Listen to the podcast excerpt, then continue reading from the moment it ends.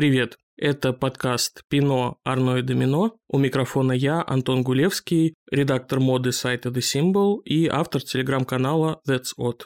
И я, Яна Лукина, я журналист, автор телеграм-канала Superficial Space Cadet.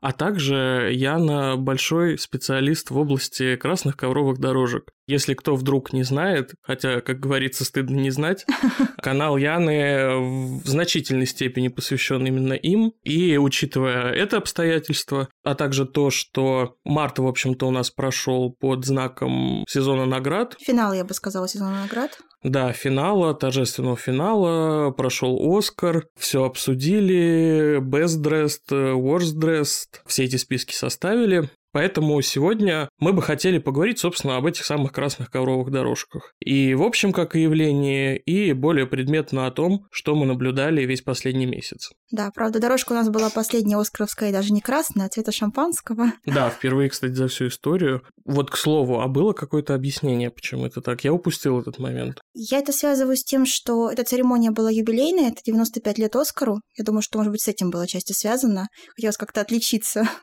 И мне просто любопытно, насколько заранее предупредили стилистов о том, что будет другой цвет, потому что очевидно, что платья так или иначе, они все равно играют и с ковром в том числе, да, и мы видели несколько платьев, которые практически сливались с ним. Это как раз э, Джейми Ли Кертис, которая была в таком же цвета шампанского Дольче Габбана платье, которое практически вообще лежите на газоне, и вас не видно. Такой немножко как крокодил Гена. И Флоренс Пью Валентина тоже слилась. Но вообще, Ян, скажи, как тебе красные дорожки в этом сезоне? Общее какое-то впечатление у тебя сложилось? Знаешь, мне показалось, что они были не так плохи, хотя я понимаю, что, наверное, самый простой способ комментировать дорожки — это каждый раз говорить, ну, раньше это было лучше, естественно, да, вот это наша классная привычка романтизировать все, что было до нашего рождения, она тут тоже как-то играет.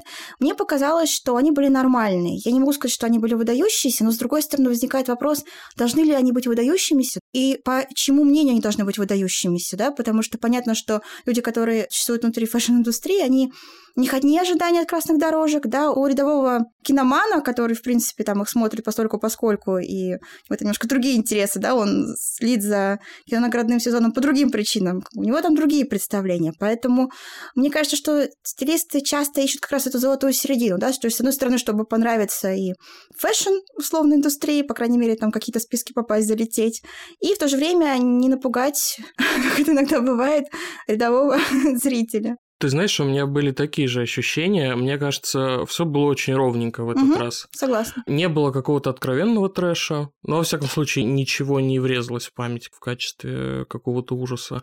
Ну и каких-то выдающихся луков тоже особенно не было. То есть все как-то было, ну, хорошо. Да, чинно, благородно. Чинно, благородно. Ну, я не знаю, может быть, это было связано с тем, что кто-то у нас считается таким выдающимся посетителем красных дорожек. Может быть, не было Зиндеи, и она там никого ничем не поразила.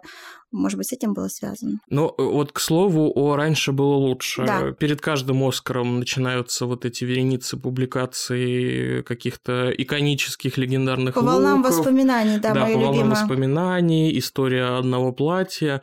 А в этом году было, по ощущениям, довольно много текстов о том, что а вот помните, в 90-е и нулевые, когда еще стилисты не захватили все, и у звезд еще не было контрактов с брендами, и многие звезды одевались сами, вот, может быть, было все не так э, ровненько, но зато как-то вот так Интересно? Искрилось, Искрилось. да. Интересно. Вот вообще, согласна ли ты с этим? И как вообще было раньше, с чего все началось? Когда красные дорожки стали все-таки фэшн-территорией? Потому что, очевидно, так было не всегда. Конечно, нет. Ну, в принципе, я бы сказала, что 90-е нулевые, вот их почему-то относят к старым временам, но 90-е нулевые это как раз время, когда э, начинает формироваться система взаимодействия звезд, брендов и стилистов, да, потому что, в принципе, там дорожки существовали, ну, вот сколько существует Оскар, вот считай, там, 95 лет, да, ну, там первые церемонии были совсем камерные, потом за какое-то время стали его транслировать, ну, то есть очевидно, что сама индустрия кинонаградная, ну, ей даже нет 100 лет. И первое время, ну, я думаю, тоже ни для кого не секрет, что часто платья шили художники по костюмам, да, там знаменитый пример — это Эдит Хэт, которая, в принципе, по-моему, лет 20 консультировала американскую киноакадемию и гости, да, рассказывала, что им надеть, потому что картинка была черно-белая на телеэкранах, и там, в принципе, были тоже свои какие-то подводные камни, там нельзя было такой цвет, нельзя было секой цвет, там было очень много требований, конечно, они со временем, как слава богу, ушли, да, прогресс, он не стоит на месте. И вот мой такой любимый пример – это Грейс Келли, которая брала, по-моему, это 55-й год, она брала Оскар за деревенскую девушку, она пришла туда в платье, в котором она за год до этого была на премьере этой деревенской девушки, а потом еще она же в этом платье, не знаю, раньше это снималось или позже, она потом появилась на обложке журнала Life, да, то есть сейчас мы такое, в принципе, не можем себе даже представить, что человек такой, а, пойду-ка я, хотя ты знаешь, я сейчас... Реберинг Вот, я хотела сказать, да-да-да, тут, тут я почему-то, да, зря так сказала, потому что, в принципе, наверное, да, там, условно, Кейт Бланшет может, и то, да, знаешь, Кейт Бланшет даже тоже не надела какое-то свое старое платье на Оскар, что все-таки да. Оскар, Оскар это Оскар, да, там можно Ну и да, даже если она в чем-то старом выходит, все равно, то она где-то там рукавчик, значит, оторвет, какую-то оборочку пришьет. Пришьет, да. Знаешь, рукастая это ваша Кейт Бланшет. Да, такая австралийка. А, конечно, вот там все было подчинено именно какой-то такой костюмности. Многие приходили, насколько я знаю, даже в департамент какого-нибудь мэтра Голден Майерс, да, просили платье, брали его, шли там в нем на церемонию. Конечно, разглядели этот потенциал коммерчески наградных церемоний. Вот как раз в 90-х там три фактора сошлось. Первое, это то, что 90-е очень сильно... То есть до 90-х фактически было две такие крупные премии, да, это вот там Оскар и Золотой глобус. А в 90-е появился сам наградной сезон, потому что добавились другие еще премии. Там разные гильдии учредили свои награды, потом там Critics Choice появилась. То есть это сформировалось в некий такой забег, да, стало понятно, что это не история, где ты два раза куда-то пришел, а то, что ты можешь... Ну, сейчас вообще award сезон идет месяца четыре. То есть, понимаешь, это как бы третья часть года. Ну, если мы так прям совсем начинаем, да, с осенних каких-нибудь э, фестивалей, так тихонечко, как он продлевается. И, конечно, это довольно выгодно для бренда взять кого-то под свое крыло, особенно там, если заранее присмотреться, у кого какие шансы на какие награды, и так тихонечко вести и одевать. Это первый момент. Потом в 90-е появились эти вот пресс-шоу, так называемые, где вот как раз эти несчастные люди, которых, которых может обидеть э, Хью Грант, стоят и спрашивают, а что на вас надето там, а какой у вас э, бренд платья? Вот это появилось очень сильно, как бы так тоже стало развиваться, и плюс интернет, конечно, потому что, ну, кому нужны были эти красные дорожки, там, что такое Оскар какого-нибудь 63-го года, как бы, сколько людей, на самом деле, посмотрело эту красную дорожку, сколько людей видела гости этой церемонии, пять с половиной, наверное, а сейчас сейчас, конечно, я не удивлюсь, если больше людей смотрят платья с красных дорожек, чем сами церемонии. Как бы я думаю, что так оно примерно и есть, конечно. Да, я думаю, так и есть. Да, да, да. Деле. И, конечно, вот этот вот золотой треугольник, он породил вот как раз всю вот эту индустрию красных дорожек, абсолютно коммерческую, которую мы видим сейчас, да, ну, там один, считается, что пионер там Армани, он там еще в 70-х кого-то стал наряжать, но он там вообще пионер детям пример, как бы известный со всех сторон, поэтому, да, да, вот, так что в 90-е уже там все формировалось, просто там еще по привычке кто-то себе шил ритузы, или не ритузы, велосипедки себе, когда я помню. велосипедки. Деми Мур была, да, да. Какие-то эм, странные платья с, там, с надписями, с какими-то лозунгами. Ну, там много всего, конечно. много всего интересного. Помотала, безусловно, Оскар. А потом все поняли, что можно, оказывается, нанимать стилистов, и они, оказывается, красиво вас оденут, и в интернете вас поместят в список best dressed, а не worst dressed, куда, наверное, ну, мало кто, я думаю, хочет по своей воле попасть. Хотя, с другой стороны, мы знаем примеры, там, условного платья Бьорк, да, которое, как считалось, одним из худших платьев Оскара, тем не менее, оно считается тоже таким айконик, классика вот этого всего. Ну, ты знаешь, мне кажется, самое интересное в «Красных дорожках» то, что годы спустя нам как раз-таки запоминаются самые такие одиозные, дикие, странные согласна. и дикие э, выходы. Никто не вспоминает, в каком там идеальном кремовом э, платье комбинации была там Николь Кидман на какой-нибудь церемонии в 2005 году. Никто этого не вспомнит. Все вспомнят платье Лебедь Бьорк, джинсовое платье Бритни Спирс. Ну, ты знаешь, ты на Николь Кидман, мне кажется, зря гонишь, Антон, потому что как раз-таки ее платье несколько вошли в такую вот прям историю Оскара. Это платье, которое Гальяновская, да. Dior, Dior да. да. И потом у нее еще платье, которое Николя Жескер ей сделал, тоже было нулевые, когда... Угу. Там, то, то есть оно тоже считается таким вот прям Блюпринт. Ну, да, да, но я имею в виду, что эти платья все-таки тоже были в некотором роде выдающиеся, они были такие нестандартные для угу, того времени. Согласна. А, скажем, такие вот бонтонные луки, как правило, никто не запоминает. То есть их все похвалили сразу после церемонии и потом как бы благополучно забыли. Потому что, ну, таких луков много. Согласна, да, да, есть такой момент. А вот, понимаешь, запоминается что-то, что вот выделяется. Ну, ты знаешь, что также можно быть художником при жизни, ждать, пока ты умрешь, чтобы тебя наконец-то оценили. Может быть, смысле, может быть да. хочется скорее сейчас э, оказаться во всех списках, да, а не ждать, когда через 15 лет там скажут, а, оказывается, это платье-то было интересное, все, кажется, его запомнили. И уже и процитируют в какой-нибудь коллекции. Коллекции, да-да-да. А вот как ты считаешь, появление во всей этой истории стилистов – это хорошая все таки штука или нет? Потому что вот, возвращаясь к этой теме, Award Season закончился на такой странной ноте.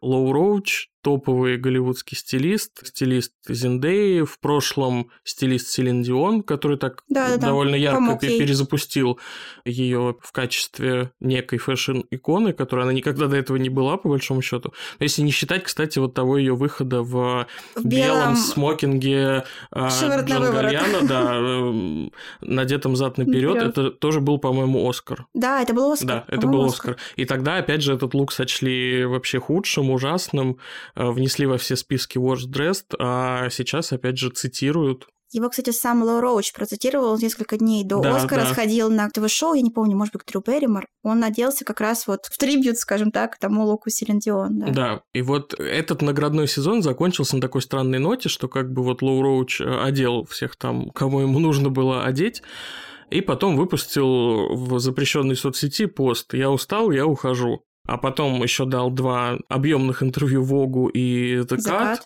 Вышел на показе Босс в качестве модели, написал кучу твитов. Жизнь только начинается. Жизнь только начинается, да. Do you believe in life after love, как пел Шер. Шер. Вот. А Лоу Роуч решил выяснить, есть ли жизнь после стайлинга знаменитостей. Вот. Во-первых, мне интересно, что ты думаешь по этому поводу, что это вообще было. А во-вторых, э, возвращаясь к тому, с чего я начал, хорошо ли, что у звезд есть стилисты, или это какой-то ограничивающий фактор, на твой взгляд? Про Лоу Роуча. Ты знаешь, как-то не хочется прям сильно углубляться. Я думаю, что мы все догадываемся, что с ним произошло. Но не хочется никакие диагнозы тоже, опять же, ставить, да, человеку, потому что мы тут не врачи. То есть очевидно, что это был какой-то жест, сделанный на эмоциях, да, потому что, наверное, неспроста потом этот пост был удален тоже, да, и эти интервью были разъясняющие данные, и потом были комментарии им самим сделано, что нет-нет-нет, Зиндея мы навсегда, она моя младшая сестренка, я ее буду там одевать и дальше. То есть понятно, что он так, как я тоже себя написала, что ушел, чтобы остаться, знаешь, в таком духе звезд советской эстрады, когда прощальная гастроль длится дольше, чем карьера. Вот примерно то же самое, наверное, у него. Ну и плюс у него же на самом деле была жизнь и до вот этого ухода. Он же из серии таких стилистов селебрити. Он довольно быстро понял, да, что тоже может быть звездой, Он стал абсолютно И- модным инфлюенсером. да, он таким. стал инфлюенсером, и у меня даже есть теория маленькая, но я не знаю, насколько она правдоподобная. Мне, в принципе, стало казаться, что ему, может быть, уже и хотелось слегка отделаться от этого поля работы стилистом, да, и он как-то искал, возможность ему с его таким эксцентричным, как он сам говорит, тяжелым характером, может быть, ему хотелось выкинуть такое какое-то коленце, то есть на какой-то яркой ноте, да, это сделать. И не просто там тихонечко написать, разослать всем письма, сегодня мой последний рабочий день, как обычно делают, да, э, в разных корпорациях. Ему, может, хотелось сделать это ярко, да, чтобы у него взяли там интервью и Вок, и Закат, В, свойственной ему манере. Абсолютно, да. И как-то тут сошлись звезды, может быть, одно с другим. И правда, потому что очевидно, что никуда он не денется, и мы этому никуда не денемся. И кто его знает, вполне вероятно, что его станет даже больше с тех пор, как он выйдет из-за кадра. Он и так-то там особо не был. Он как бы стилистов, которые сидели в первом ряду, да, со своими клиентками, они где-то там на задворках, понимаешь, смотрели в айфоне показ коллекции. Да, поэтому, ну, Ло, да, и он, он еще такую немножко детективную нам историю всем подкинул, потому что все теперь гадают, тоже это шестая клиентка, которая его, значит, довела до ухода. А в принципе, отвечая на твой вопрос, я думаю, что стилисты, на самом деле, это неплохо, потому что в любом случае какое-то должно было быть звено между брендами и звездами, да. Звезды сами как бы их работа немножко в другом заключается, если мы говорим про актеров, да, как бы их работа это играть. И вряд ли их работа придумывать себе, не знаю, наряды, выходы и искать. Конечно, стилисты, они как, знаешь, они как такой буфер немножко работают, но при этом я понимаю весь, груз ответственности, который на них лежит, потому что, опять же, да, какие тут Сцилла и Харибда. С одной стороны, фэшн-мир, такая глубокая вот эта вот э, нишевая тусовка, она, значит, их ругает за то, что они просто э, сняли лук с подиума, надели на свою подопечную, вот, пожалуйста, какой же ты стилист, да, вот, не знаю, и, и босоножки, самые банальные, какой-нибудь Stuart Weitzman, да, или что-нибудь, и отправили в добрый путь. А в то же время люди, которые простые, как я говорю, простые кинолюбители, кто уж эти люди, не знаю, они, наоборот, для них это все все, может быть, слишком эксцентрично. И как бы ты что там ты как бы неда, а тут ты уже как бы пере. И понятно, что плюс ты еще должен как-то, очевидно, умасливать и бренд, чтобы бренд был доволен, да, потому что бренду хочется, чтобы типа, там во всей красе, то есть там идеальная ситуация для бренда это Дженнифер Лоуренс, падающая в своем платье Диор, прямо по всем ступенькам э, театра Dolby Digital, да, это раньше был Скодок, теперь Dolby. И, конечно, вот все хотят такой фэшн-момент, э, и стилисты здесь, они такие, знаешь, не хочу, конечно, какие жертвы обстоятельств, но я понимаю эту идею их ругать за все на свете, да, и говорить, что ой, как скучно, ой, там... То есть, понимаешь, всем все плохо. Там Зиндея слишком идеальная. Плохо. На ком-то там сидит не так хорошо, ну, например, там какие-нибудь есть же опять же, из серии очевидного, ну, есть определенная иерархия звезд, да. Э, понятно, что, наверное, там мечта любого бренда нарядить Кейт Бланшет. И опять же, ту же там Зендею. Или а Тильду Свинтон. Да, да, да. А есть звездочки поменьше, да. И, может быть, там ради них никто не будет трудиться и шить э, платье в ателье и сажать его идеально по фигуре или там переживать его в последний момент, да. Поэтому, ну, бывает такое, что, может быть, там платье не совсем идеально сидит, да, потому что, может быть, они его в последний момент получили, это не оправдание, но это объяснение каких-то вещей, которые происходят на красной дорожке. Поэтому я тут немножко почему-то решила видишь, позащищать. Я говорю, я понимаю все претензии, но стилисты тут, конечно, бедняги, потому что они огребают от всех, знаешь, как всегда за все. Ну вот ты знаешь, что меня немного во всем этом триггерит, угу. это то, что из-за вот этого груза ответственности, который ты описала, многие стилисты, и Лоу Роуч в том числе его часто за это ругают, они создают для своих клиентов, ну, когда они уже долго работают угу. с одним и тем же клиентом, они создают некий такой шаблон. То есть определенный набор силуэтов, цветов, набор брендов нельзя сказать, потому что, как правило, выбор делает себя сам, есть контрактные обязательства, но к этому мы еще вернемся. Uh-huh. А, вот, допустим, тандем Лоу Роуча и Зиндей, если поначалу там как бы было много спорного, но в этом была какая-то жизнь и были какие-то эксперименты, и там, в общем, было ну, много довольно нетривиальных решений uh-huh. для таких больших мероприятий, где все очень четко и выверено, как правило, то в последнее время 70%, а то и 80 выходов Зиндей куда-то на красную или не красную ковровую дорожку, это кроп-топ, какая-то узкая юбка, как правило, Макси, чуть реже карандаш, э, и бежевые лодочки. Ну, такая статуэтка, да, статуэтка, да. статуэтка такая. И да. одна и та же прическа. Как бы понятно, что это красиво в любом случае, но, во-первых, потому что как бы она sample size очень высокая, она, в общем, по большому счету, она модель. модельная, да, У нее абсолютно конечно. модельная внешность, да. На ней она это... еще танцовщица, она такая элегантная сама по себе, конечно, она может да, позировать, она очень изящная. да. И да. на ней все это смотрится очень красиво. А с другой стороны, присутствует ощущение дежавю. А, я понимаю, о чем ты говоришь, опять же, да, и даже это как претензию принимаю, но ты же понимаешь, что селебрити их задача не только выгуливать платье, да, опять же, повторюсь, поражать людей из фэшн-индустрии, э, удивлять их разнообразием каким-то. Есть понятие селебрити образа, да, есть такой селебрити ДНК. И, конечно, по-хорошему, вот так вот в целом глобально для селебрити культуры, это хорошо, когда есть какой-то определенный образ у актера или у актрисы. И мы привыкли, что вот он вот такой, да, там, та же Зендея. Мы говорим, что она такая слишком идеальная. Так это, в принципе, ее амплуа. У нее очень выборочная фильмография, да, она ведь у нее же не огромный послужной список, да, и она редкий пример человека, который начиная с диснеевских шоу, тем не менее, сделал большую карьеру, в том числе за пределами, да, Диснея. Добрался это... до ковровой дорожки Оскара. Да, да, да. Ну, пока, правда, конечно, еще не за, не за роли свои, да, но пока. пока, да, да, да. Но, но тем не тем менее, не менее, знаешь, да. не всех туда еще и приглашают. Конечно, конечно, да. И мне кажется, что вот этот ее образ такой идеальный, выверенный, статуэточный, он как раз-таки довольно сильно отражает ее позиции в селебрити-культуре, потому что она такая есть. Она даже, по-моему, про себя это где-то говорила в каких-то интервью, что у нее, по-моему, даже гороскоп такой, то ли дева она. Я не очень хорошо разбираюсь в астрологии, но вот, вот это такое стереотипное представление, что вот такая идеалистка, перфекционистка, и, в принципе, это так и работает. У нее такая же фильмография, у нее такое же поведение, она не проблемная селебрити. И все это, мне кажется, складывается очень хорошо. И в принципе, одежда это же вообще классный способ о себе заявить для звезд, да. Вот возьми, например, Тейлор Рассел, которая вот, в принципе, наверное, была такой одной из самых ярких звездочек. Она хоть и не дошла до Оскара, тем не менее, все равно фигурировала и в фестивалях, и в Уорд-сезоне. Она играет в кино, ну, почти 10 лет. Многие люди думают, что она какая-то новенькая, понимаешь? Они для себя открыли почему? Потому что она вдруг резко стала такой звездой красных дорожек. Хотя она вообще ни разу не новичок. Более того, несколько лет назад, когда выходил у нее фильм Waves, с ней дружил Шанель. То есть она вообще... У нас, она прошла уже очень много разных стадий, да, в том числе дружбу с Шанель. Так как бы тоже есть такой момент. И именно ее выходы на красной дорожке, они сделали ее заметной. И поэтому, наверное, она тоже уже, как бы, знаешь, спустя там 10 платьев Schiaparelli, уже тоже кажется, что у нее есть какой-то определенный...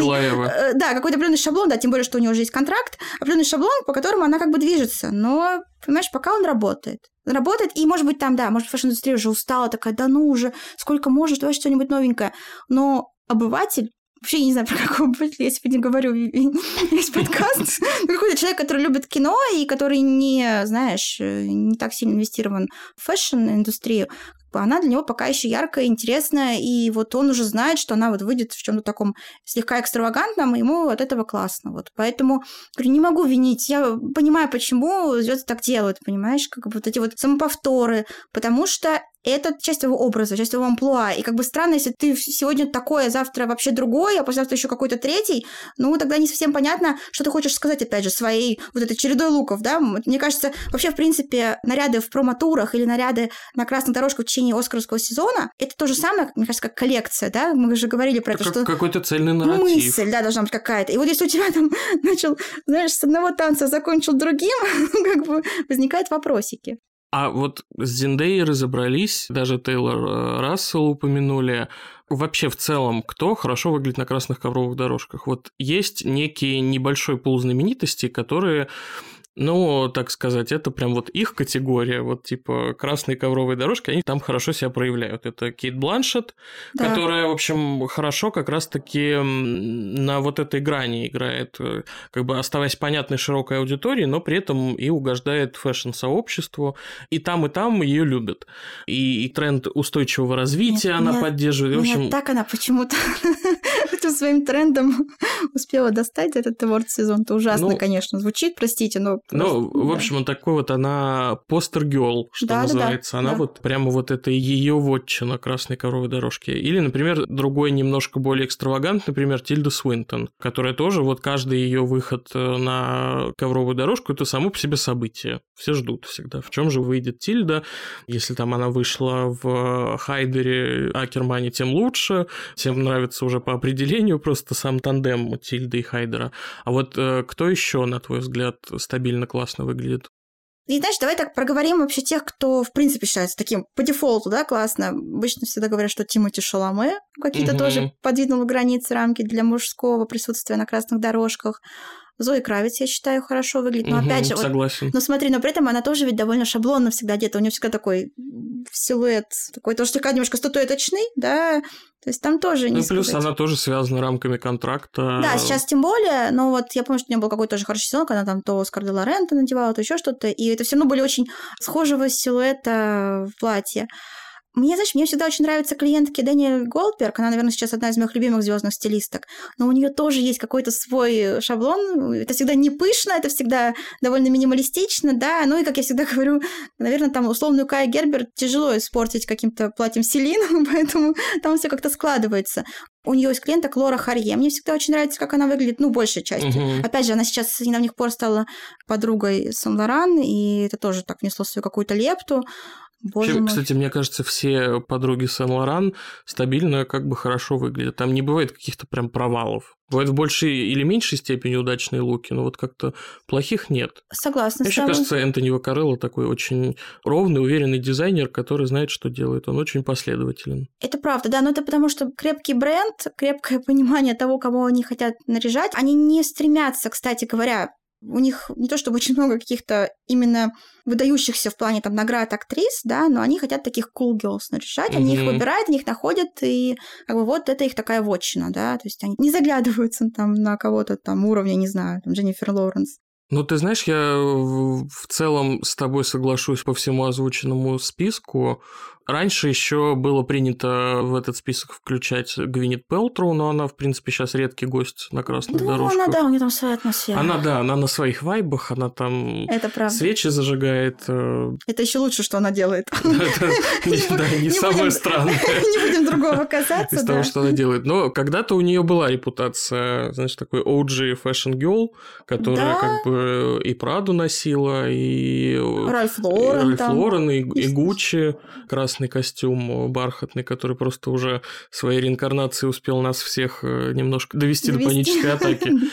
Эм, Но в целом, мне кажется, таких вот ярких явлений стало не очень много. Моя претензия к красным дорожкам Мгм. то, что они стали очень предсказуемыми, и свою лепту в это внесли бренды. Бренды. Потому что, когда начинается наградной сезон, ты видишь, какие фильмы идут к наградам, ты знаешь, какие актрисы будут на ключевых церемониях, и ты знаешь, что у всех этих актрис есть контракты с брендами, ты знаешь, кто в чем придет. То есть, если саспенс еще присутствует на церемониях там Беллиста, которые не самые важные, там есть какие-то послабления в контрактах, да, мы все видели, как все сначала ликовали немножечко по поводу Марго Робби, Да. а, когда она стала выходить в Ботеге, а потом оказалось, что просто, видимо, там были Я какие-то с первой послабления секунды контракта. писала, да. что не надо э, раньше времени, знаешь, кричать гоп. Да, и в итоге на всех ключевых э, премиях она была в Шанель. Нет, Армани на Оскаре. Как А, тебе такое? Вот это, был лихой, поворот. Вот это поворот. Вот, кстати, я хотела сказать, что в этом как раз сезоне было в этом смысле интересно, потому что было высвобождение из контрактов и явное ослабление некоторых контрактов, потому что Дженнифер Лоренс, очевидно, дали чуть больше свободы, она Мгм, себе да, позволяла кстати, да. не только Диор, да, Марго Робби, вот, собственно, опять же, потом высвободилась из контракта с Луи Мишель Уильямс, и была такая перелетная пташка, она, по-моему, все переносила, что можно, Гуччи, Валентина, Диор, Селин, она вот, по-моему, все галочки поставила в итоге, потому что она была такой свободный, знаешь, агент вот в этом сезоне. Смотри-ка, освободили Кракена практически, выпустили. Да. Но вот у тебя нет ощущения, что когда у звезды строгие контрактные обязательства, ты вот как будто реально заранее, без всяких нейросетей, можешь э, спрогнозировать, вот как она будет выглядеть на красных дорожках. И более того, когда ты начинаешь смотреть э, вот эти хроники с красных дорожек, да, особенно актуально для тех, кто не смотрит прямые трансляции, а потом уже Мгм. с утреца заходит на сайт там Вога или whatever, любого, и смотрит просто вот эту хронику, и вот ты листаешь эту хронику, у тебя создается впечатление, что там фигурирует типа, ну, 5, может быть, брендов, может быть, 10. Ну, понятно, что good есть... day, как говорится. Да, ну, очевидно, да, что... Я, честно говоря, я против монополии брендов. Мне кажется, это, конечно, сильно очень ухудшило, скажем так, ситуацию с красными дорожками. Вот это желание брендов просто заарканить себе какую-нибудь потенциальную номинантку и наряжать ее только в свой бренд. Я думаю, что это, правда, немножко убило элемент э, неожиданности. Не знаю, бренды, может, этого не понимают, но, ё-моё, когда ты видишь там 10 выходов подряд э, Кристен Стюарт в Шанель, просто потом в какой-то момент ты уже, ты уже не можешь ее видеть ни Кристен Стюарт, ни Шанель, и, может быть, то, что произошло в этом сезоне, как раз какие-то подвижки в этом смысле. То есть, очевидно, что Дженнифер Лоренс осталась Диор, Марго Робби осталась Шанель. Я знаю точно, на сто процентов. И, тем не менее, им дали какую-то вольность. Ну, я, знаешь, я с чем-то связываю. Я думаю, что там по поводу Марго Робби, мне кажется, там история с тем, что слишком много они завели себе подруг бренда, и уже просто не хватает, видимо, вещей на всех, поэтому приходится так слегка размывать эти границы. Понимаешь, тут сложно, опять же, сложно менять актрису, которые говорят, вот тебе 10 миллионов долларов, а мы тебе еще давай пошьем для каждого твоего выхода отдельное платье. Ну, как бы надо быть, наверное, дураком, да, что сказать, не-не-не-не, я там буду искать что-то где-то там на рейлах, бегать. Как, э, как Лана Дель Рей, которая просто в в торговый центр зашла Ну перед Грэмми такая, такая, ну, я возьму вот это, да, какие-то балетки надела и пошла, да. Конечно, понятно, что это актрисы делают э, то, что для них как бы выгоднее в моменте, да, что у них эксклюзивные платья, у них э, там, не знаю, контракты, деньги, все как бы классно. Но в целом, конечно, да, я согласна, что это жутко предсказуемо, и я рада, когда кого-то высвобождают. И более того, ты знаешь, вот в этом сезоне я видела, что по крайней мере, не только вот эта доминация этой тройки вечной нашей любимой парижской Chanel, Dior и Louis Vuitton, да, все таки видела, что туда проникали какие-то другие бренды, и это было приятно, потому что, ну, не только большие, да, не, не Валентина и Гуччи, очевидно, но и какие-то поменьше, там, Делькор, э, например, я видела тоже, мне было приятно, например, его видеть, и какие-то там тоже не такие большие марки. Это было прям классно, и мне кажется, что это вот немножко внесло какую-то свою лепту, хотя, не знаю, у меня есть ощущение, что бренды сами начали понимать, что вот эта система их доминирования перестала работать. Обрати внимание, последние, ну, типа года 3-4, несмотря вот на такое засилье одних и тех же больших домов на красных дорожках, самые обсуждаемые луки стабильно не их. Самые обсуждаемые луки – это всегда какой-нибудь скепарелли, потому что там, а, есть элемент неожиданности, есть всегда что-то такое экстра, плюс они, в принципе, симпатичных героинь, как правило, выбирают, таких тоже незаезженных и, в общем, в целом приятных. И в итоге получается, что большие бренды, которые, знаешь, вот у них, казалось бы, все карты на руках, все актрисы А-листа, которые собирают угу. все основные награды.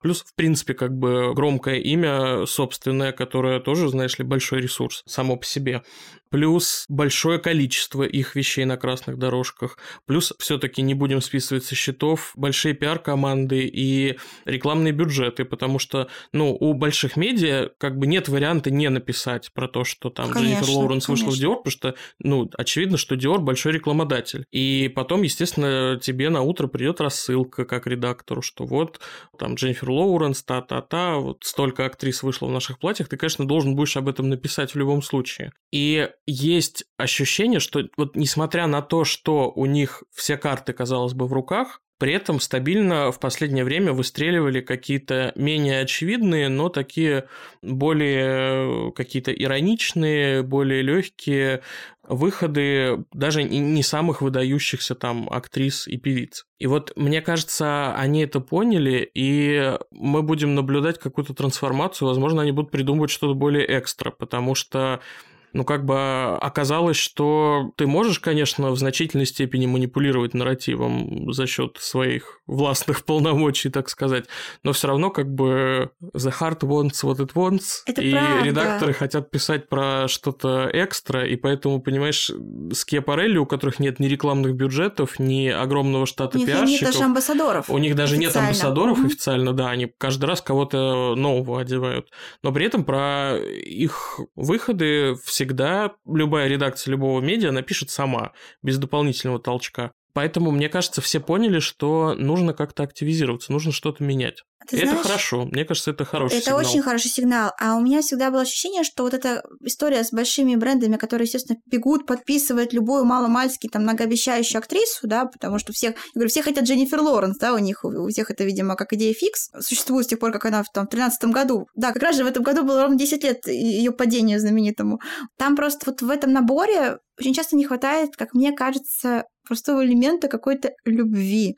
Вот мы говорили с тобой про Тильду Свинтон, которая всегда очень хорошо выглядит в Хайдере Акермане. Но там очевидно, что это союз, который просто... Там ну, химия между людьми там, просто. Там союз, который на небесах заключен. То есть они друзья. Очевидно, что они друг другу очень симпатичные. Там есть как бы желание, э, не знаю, у Хайдера, видимо, ее нарядить. Он там, знаешь, уже коллекции давно не делает никаких, ну, кроме как для Жан-Поль Готье. Но до Тильды там всегда выкроет и время, и платье, и все вместе. Или костюм скорее брючный. Также, в принципе, у Хайдера такие же отношения с Тимоти Шаломе. Абсолютно. И, кстати, Тильда Свинтон со временем познакомила.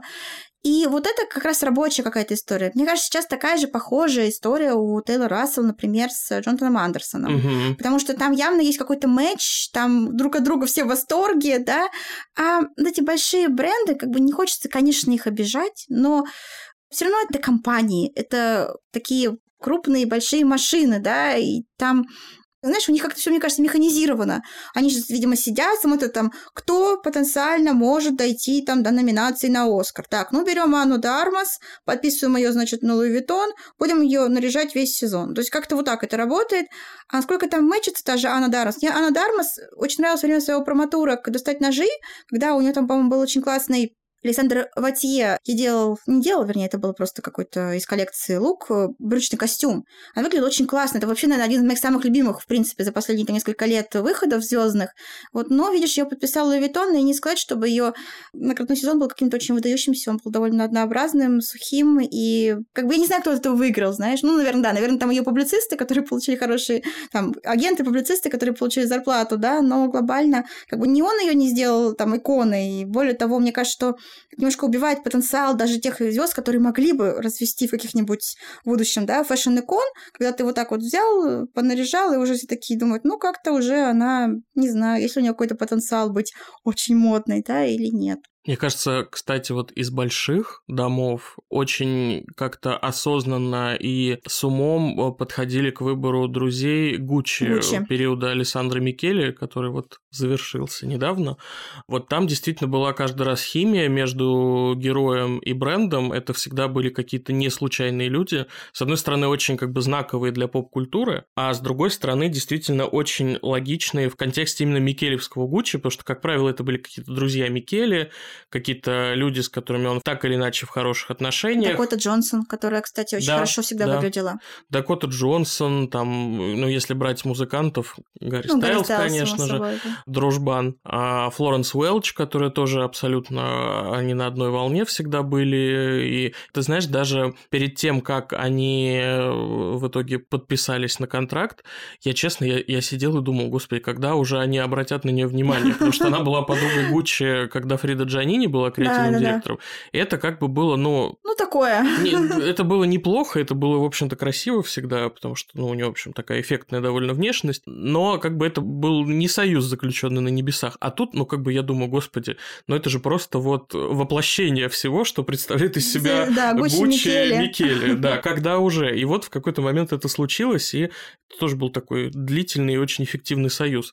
Поэтому, мне кажется, вот Гуччи хороший пример. Там сошелся и вкус у людей, которые это делают, и химия между героем и брендом, и рекламные бюджеты, и громкое имя, и пиар, и вот там все хорошо. Ну, знаешь, я тут могу тебе немножко, не то чтобы наперекор пойти, но сказать, что у них большинство их союзов классных, это союзы все-таки с музыкантами. А музыканты да, от, от актеров и актрис отличаются разительно. Там просто, в принципе, разный запрос у аудитории на визуал. Потому что очевидно, что для музыканта у них есть вот эти вот понятия эры, да, где там эра uh-huh. такая-то, эра стекает, особенно это хорошо видно на примере там Тейлор Свифт какой-нибудь. То есть они всегда такие немножко костюмные. А, ну, конечно, да, они да, гораздо более экстра. Экстра, да. А киноактеры, они, конечно, знаешь, там вот, ну, классика жанра, да, в жизни ты там ходишь в джинсах и в белой майке, там, ну, потом там, что-нибудь должен ты надеть на красную дорожку. Красную дорожку, как я уже тоже сказала в самом начале, ее смотрят 10 миллионов людей, многие из которых очень далеки от моды. И вот, знаешь, скажу просто, так как я немножко увлекаюсь увлекаюсь модой, немножко увлекаюсь кино, и как бы я вынуждена мониторить и то, и другое комьюнити, да, и мне всегда было это очень забавно, то есть люди, которые прекрасно разбираются в кино, там, кинокритики, они так часто вообще не понимают ничего из того, что показано на дорожке. то, есть, они просто даже вот вещи, которые мы считаем очень скучными, обычными, они такие, типа, что как-то типа чересчур, знаешь, что какое-то слишком странное. Вот это вот, я говорю, как какая-то грань такая, которую, наверное, очень тяжело нащупать, потому что, да, вот им для них какой-нибудь, условно, даже скипарелли может быть немножко экстра. Как представить. То есть для нас так классно, круто, там больше скипарелли, а для них уже нет. А вообще, как ты считаешь, для знаменитости, особенно для знаменитости все-таки уже такой состоявшийся алиста, что называется, экспериментировать, э, идя на красную ковровую дорожку, это хорошая идея или все-таки нет? Сложный вопрос, потому Риск что... дело благородное, да, конечно, вот. но... Хочется сказать, что, конечно, почему нет, особенно если ты можешь себе позволить это, да, когда ты а уже... можешь ли? Ну, смотри, если ты уже максимально утвердился в своем этом статусе звезды класса А, наверное, можно. Ну, конечно, очень осторожно, потому что... Как Хелен Миррен, которая на стрип-каблуках просто приходит на красной дорожке и еще, знаешь, поднимает юбку, ну, чтобы там, это да, продемонстрировать, типа... да, и как бы ей вообще все равно, ей отлично. Так она может себе все что угодно она позволить. может себе позволить Хочешь в карете прибыть на красную дорожку, там, который, помнишь, не снесли мужчины-носильщики. Да. Что-то даже такое. А мужчины-носильщики, это этот Билли Портер вспоминается О, боже, да, да, да, на Медгале. Вот, поэтому, конечно, Нам бы хотелось, чтобы они чуть больше экспериментировали. Нам бы хотелось, чтобы модные дома ослабили свои поводья, чтобы модные дома поняли, что брак должен быть по любви, а не по расчету. Это вообще, кстати, хороший подход, мне кажется, для жизни в том числе. Да, но, видишь, часто там все заложники разных обязательств и как бы вынуждены. То есть, конечно, я думаю, что зависит, наверное, от желания модного дома, который сотрудничает с актрисой. То есть, если ты хочешь быть виральным и мемоподобным, то, наверное, можно и поэкспериментировать. Если твоя задача там просто скучно попасть в список best dressed, ну, наверное, у тебя не так много пространства на эксперимент. Но опять же, что считать экспериментом, да? Для кого-то, помнишь, пару лет назад считалось, что костюмы, берущие на женщинах на церемониях вроде Глобуса или Оскар, что-то такое вообще невероятное, как такое вообще может быть? Ну, а, а помнишь скандал на Канском кинофестивале, когда журналистку не пустили в балетках? Там была вообще безумная история. На красную дорожку, да, и ее отправили просто натурально переобуваться, потому что она была без каблуков. Странная, эксцентричная, дурацкая ситуация, то есть человек не мог, в принципе, поставить на каблук, потому что не мог. Да, физически, физически не мог. А эти безумные охранники, которым какой-то, видимо, дали приказ э, ни в коем случае не пропускать людей без каблуков, они даже это им не было поводом ее пропустить. Ну, просто представь себе, да, и, конечно... Ну, опять же, да, тогда потом, помнишь, были выходы такие как будто бы протестные, там, Кристиан Стюарт развелась на красной дорожке, там, кто-то еще потом, Джулия Робертс потом развелась на красной дорожке. Вот я, кстати, в такое не верю. Считаю, что вот эта история, что там заявила протест, ну, как бы очевидно, что Кристен Стюарт и босиком, и ползком, и каким угодно, как бы макаром ее пропустят в зал и там дадут ей сесть, да, как бы для людей, которые не Кристен Стюарт, как бы эти правила, к сожалению, ну, не действуют. И я не уверена, что... Должен быть тест. Первый вопрос. Вы Кристен Стюарт? Да, нет. Нет, тогда приходите на каблуках. Если да, то приходите в чем хотите, хоть в шлепанцах. Да, если ты Кристен Стюарт, Джулия Робертс, да, конечно, хоть голая можешь пройти.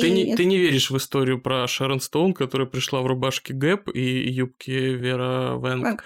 И все сказали, фу, какой ужасный лук, как-то рубашку надела мужскую, значит, а потом все такие, вау, она революционерка. Нет, ну это, наверное... Или это было Нет, довольно давно? Я думаю, это довольно революционно было, конечно, просто это немножко... Мне тоже кажется, что это, это просто немножко шаг. другое, понимаешь, как вот эта вся идея, да, эти вот юбка и рубашка, да, то, что цитировали, опять же, в прошлом году, в прошлом Оскаре много. И Зендея это цитировала, и не, не только, по-моему, она, и Ума Турман, да, это же был тоже такой же iconic look Шерон Стоун, вот. А я имею в виду, что эти заявления, когда вот, что вау, она там прошла против правил, там она делала вот это, ну, как бы тут, наверное, не надо просто мешать одно с другим. Папина бунтарка, мамина кухарка.